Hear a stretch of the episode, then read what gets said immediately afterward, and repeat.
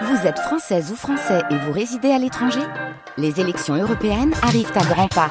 Rendez-vous le dimanche 9 juin pour élire les représentants français au Parlement européen. Ou le samedi 8 juin si vous résidez sur le continent américain ou dans les Caraïbes. Bon vote 8h01 sur France Bleu Limousin et France 3 Limousin. Belle journée, c'est mercredi, nous sommes le 14 février. Bonne Saint-Valentin avec du soleil aujourd'hui, des températures agréables allant de 14 à 19 degrés. Fabienne Joignot, c'est un sursis, mais un sursis uniquement symbolique pour les écoles de la Haute-Vienne. La carte scolaire pour la rentrée prochaine n'a pas pu être entérinée hier. En l'absence des syndicats, la réunion ne pouvait pas se tenir.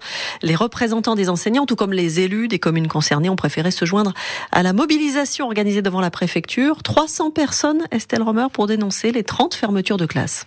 C'est euh, la mort de l'école comme euh, on l'a connue. Fanny est parent d'élèves à Pierre Buffière et vient défendre la qualité des écoles de campagne. Euh, on avait la chance d'avoir un nombre d'instituts relativement bien avec le nombre d'élèves. On se rend compte que les classes où ils sont 30, euh, c'est plus compliqué pour l'enseignement. Mais une classe de CM2 risque de fermer à la rentrée dans l'école de son fils, Léo. Ça prendra plus de temps à faire les exercices et tout. Il y aurait plus de chaises, il y aurait moins de place dans la classe. Ça pourrait faire beaucoup de bruit et moi j'arrivais pas trop à me concentrer en fait. J'ai peur de rater mes études parce qu'on est déjà beaucoup dans la classe, on est 22, 23. Et si on rajoute encore plus de personnes, bah, euh, ça fait encore pire. Asia, elle en CM1 à Ekper sera aussi dans une classe plus surchargée. Et parmi les visés, il y a Arnac-la-Poste où l'effectif d'élèves baisse. Il ne restera donc plus que deux classes. Qui auraient chacune quatre niveaux. On viendrait avoir à peu près 24-25 élèves de la petite section au CM2. Donc euh, voilà, pour nous, l'argument euh, quantitatif en tout cas n'est pas recevable. Maëlle a déjà défendu sa classe l'année dernière et ne compte rien lâcher. Même euh, si on espère tous, je pense individuellement, que notre école sera entendue, on sait bien que c'est pas satisfaisant à la fin. Ça nécessite d'avoir une politique différente sur le long terme, ça c'est sûr. En attendant, la prochaine signature devrait avoir lieu après les vacances scolaires. Et encore reste quelques dizaines de parents ont également manifesté devant la préfecture, mais la carte scolaire cette fois a été bien adoptée. 14 fermetures de classes et deux ouvertures en septembre, peut-être une troisième à Brive en fonction du nombre d'élèves le jour de la rentrée. À la fac de lettres de Limoges aussi, le manque d'enseignants pose problème. Les étudiants envisagent une manifestation et hier en assemblée générale, ils ont formulé une demande collective de recrutement car pour l'heure 1500 heures ne sont pas assurées pour le second semestre faute d'enseignants, notamment parce que certains refusent les heures supplémentaires sur fond de conflit avec la présidente de l'université. On attend un million de personnes dans les gares ce week-end avec le début des vacances d'hiver dans la zone A, la nôtre. La zone C est déjà en congé depuis une semaine. Mais ça s'annonce compliqué. La CGT Sudrail appellent les contrôleurs à la grève pour des hausses de salaire dès demain soir jusqu'à dimanche. Et le mouvement s'annonce massif. 70% de grévistes selon plusieurs sources syndicales. On attend les prévisions de trafic précises dans la matinée, mais la priorité, on le sait, sera mise sur les TGV. Les agriculteurs corésiens récoltent les fruits de leur lutte. Dix jours après la fin des blocages routiers, le préfet a reçu hier les responsables de la FDSEA et des JA, ainsi que des représentants de coopératives, pour parler notamment de la loi Egalim, cette loi conçue pour garantir une juste rémunération des producteurs, mais dont l'application patine.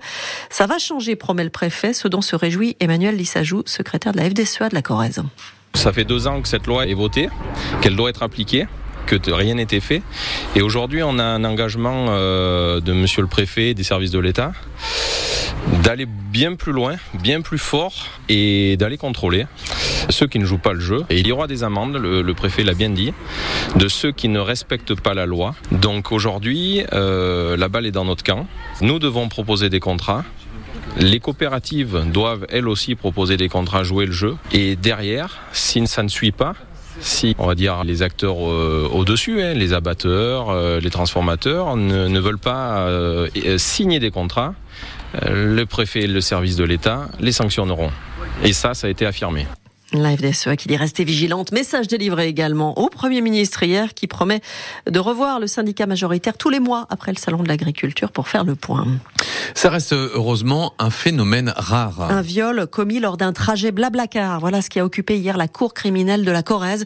Elle a condamné à 8 ans de prison ferme un homme âgé de 30 ans qui avait transporté en janvier 2022 une étudiante âgée à l'époque de 21 ans. Embarquée à Toulouse direction Clermont, la jeune femme avait été abandonnée en race campagne près de Naves après un viol que le conducteur nie. Malgré les traces de lutte qu'elle a fait constater, il maintient la thèse d'un rapport consenti et dit vouloir faire appel.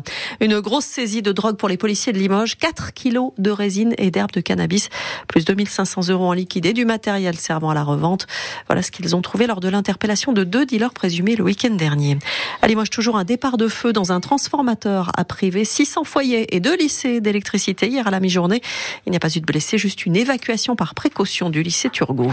Votre permis de conduire dans votre smartphone. Après une expérimentation menée dans trois départements, le ministre de l'Intérieur annonce la généralisation du permis en version dématérialisée pour simplifier la vie et les contrôles et renforcer la sécurité, Simon Soubieux. Ce permis de conduire dématérialisé concernera tous les automobilistes qui en font la demande. Il apparaîtra alors dans l'application France Identité sur téléphone. Pour l'obtenir, une seule condition, disposer de la carte nationale d'identité électronique. Passage obligatoire pour s'authentifier et importer son permis. En revanche, pas besoin de renouveler le permis de conduire pour obtenir sa version dématérialisée. En cas de contrôle des forces de l'ordre, il aura exactement la même valeur que le permis physique. En plus de ça, les policiers ou gendarmes n'auront plus à taper le numéro du permis. Évidemment, il n'y a aucune obligation à se procurer cette version dématérialisée sur son téléphone. Ça ne remplace pas sa complète, assure le ministre de l'Intérieur Gérald Darmanin, qui estime toutefois que cette version dématérialisée permettra de lutter beaucoup plus efficacement contre les usurpations d'identité. Nicolas Sarkozy saura cet après-midi s'il est condamné ou non dans l'affaire Big Malion, celle des fausses factures destinées à couvrir l'explosion des dépenses de campagne pour la présidentielle de 2012. La Cour d'appel de Paris doit rendre son arrêt. En première instance, l'ancien président avait écopé d'une peine de prison ferme. Il incarnait une droiture morale, une exigence sur les principes, ce qui en faisait une figure de référence pour le monde judiciaire. Hommage à Robert Badinter, signé Valérie Turcet, premier président de la Cour d'appel de Limoges, il y a quelques minutes sur France Bleu Limousin.